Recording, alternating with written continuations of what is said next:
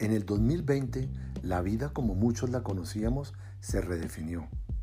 Todos aquellos aspectos que creíamos normales y regulares cambiaron. A una gran mayoría de personas su vida laboral les dio un giro bien porque sus ingresos se disminuyeron o peor, porque perdieron el empleo que los tenía en su zona de confort.